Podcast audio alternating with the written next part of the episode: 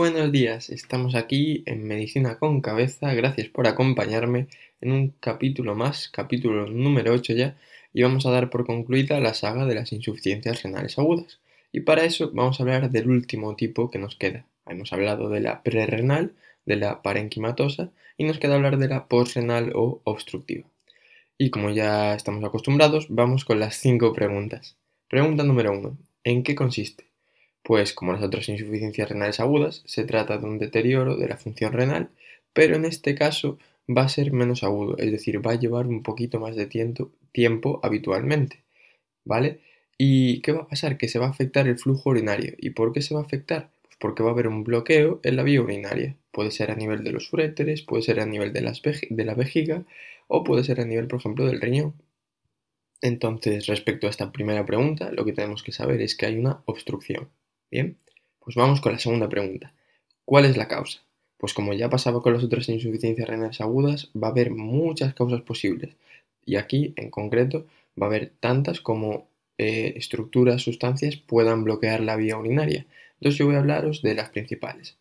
Pues en primer lugar voy a mencionaros los cálculos, que son acúmulos de sustancias, como pueden ser el calcio, el el ácido úrico, por ejemplo, que se eliminan de manera habitual por la orina, o sea, que ahora cualquier persona, incluso una persona sana, los está eliminando, pero que por determinadas circunstancias se van a acumular en esa orina porque no se pueden diluir y van a formar ese cálculo que bloquea la vía urinaria.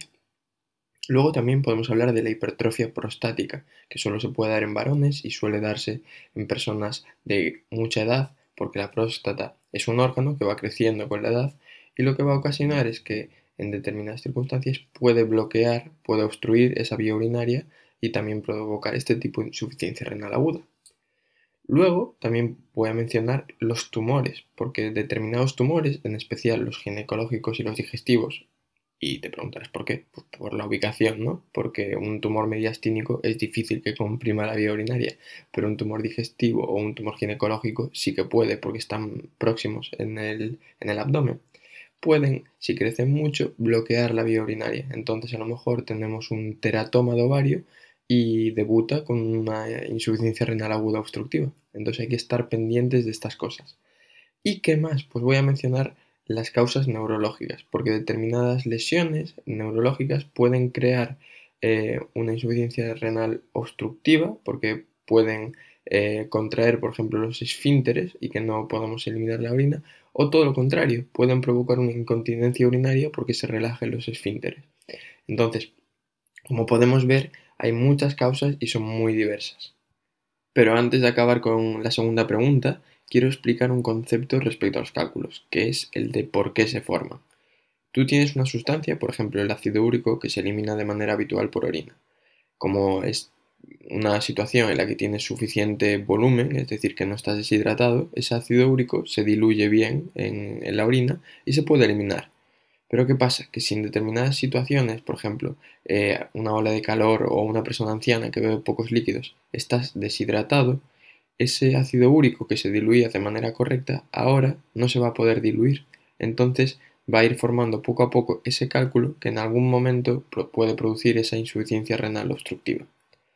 Y ya después de explicar este concepto, podemos pasar a la tercera pregunta. ¿Qué consecuencias va a tener?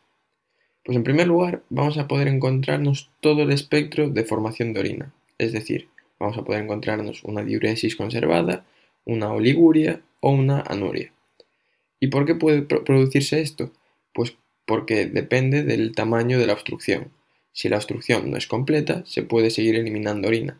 Sin embargo, si la obstrucción es completa, no se va a poder eliminar esa orina y va a haber anuria. En segundo lugar, como no se va a poder eliminar de manera correcta la orina, van a aumentar en sangre las sustancias de desecho, la creatinina y la urea. Esto ya lo vimos en los otros dos tipos de insuficiencias renales agudas, entonces no es novedad. Pero lo que sí que es novedad es el tercer apartado, que es la complicación más importante y la más grave, la hidronefrosis. ¿Y qué es la hidronefrosis? Es la dilatación del riñón. ¿Y por qué se produce esto? Pues si tú tienes la orina que no puede pasar, imagínate, en un uréter, esa orina se va a ir acumulando poco a poco y se va a acumular de manera retrógrada. Entonces va a llegar un momento que se acumule en el riñón. ¿Y qué va a pasar? Que el riñón se va a dilatar. ¿Y por qué? Pues porque tiene orina acumulada en él.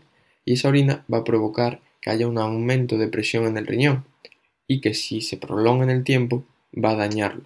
Entonces hay que tener mucho cuidado con la hidronefrosis porque quiere decir que hay un aumento de presión en el riñón y ojo, que lo puede dañar y entonces podemos tener un problema muy muy serio.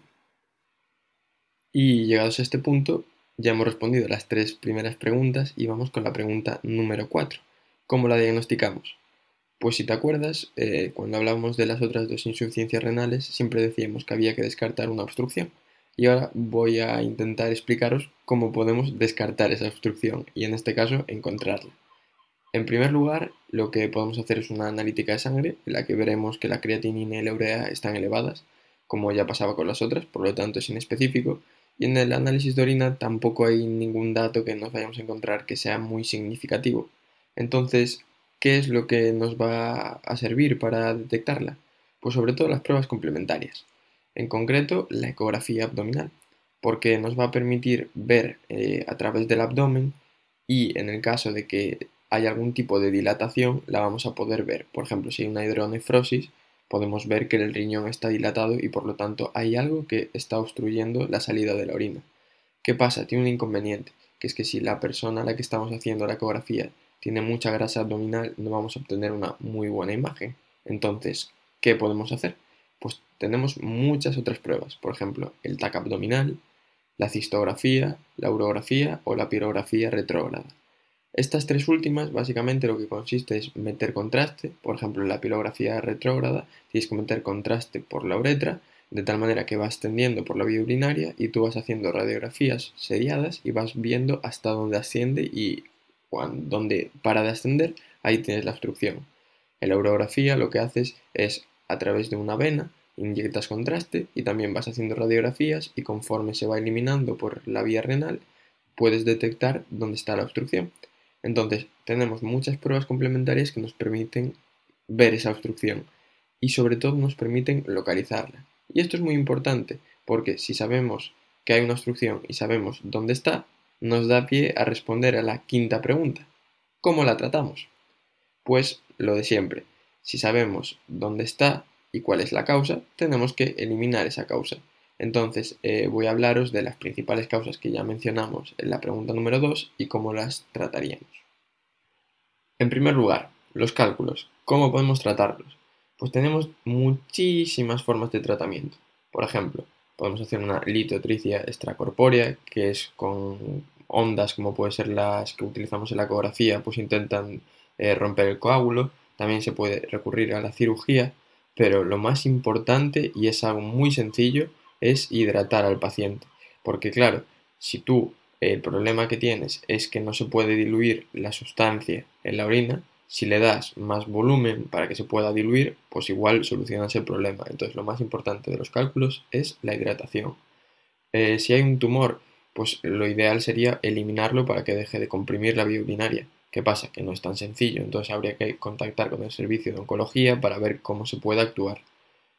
Por ejemplo, también en la hipertrofia prostática hay muchos fármacos, por ejemplo el finasteride o la tamsulosina, que lo que hacen es evitar que la próstata siga creciendo e incluso reducir su tamaño.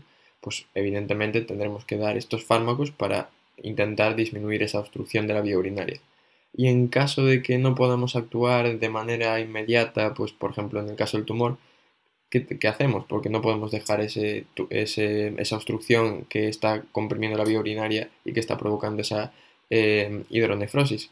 Pues disponemos de la nefrostomía percutánea, que lo que es básicamente, voy a explicarlo de aquella manera, es eh, contactar el riñón con el exterior a través del abdomen y hacer como una falsa vía urinaria accesoria para que se pueda seguir eliminando esa orina. Entonces, mm, haces un agujero en el abdomen que llega hasta el riñón y vas drenando esa orina mientras no puedas solucionar el problema. Y básicamente ya está con este capítulo. Espero que hayáis entendido todo, que sepáis ya las diferencias entre los diferentes tipos de insuficiencias renales agudas. Y para el siguiente capítulo voy a probar hacer una cosa que me han recomendado por Instagram, que es hacer una serie de casos clínicos para hacer el diagnóstico diferencial e ir viendo cómo analizarlos y cómo iría pensando yo con los datos que nos van dando. Entonces no os lo perdáis, espero que os haya gustado y nos vemos la semana que viene.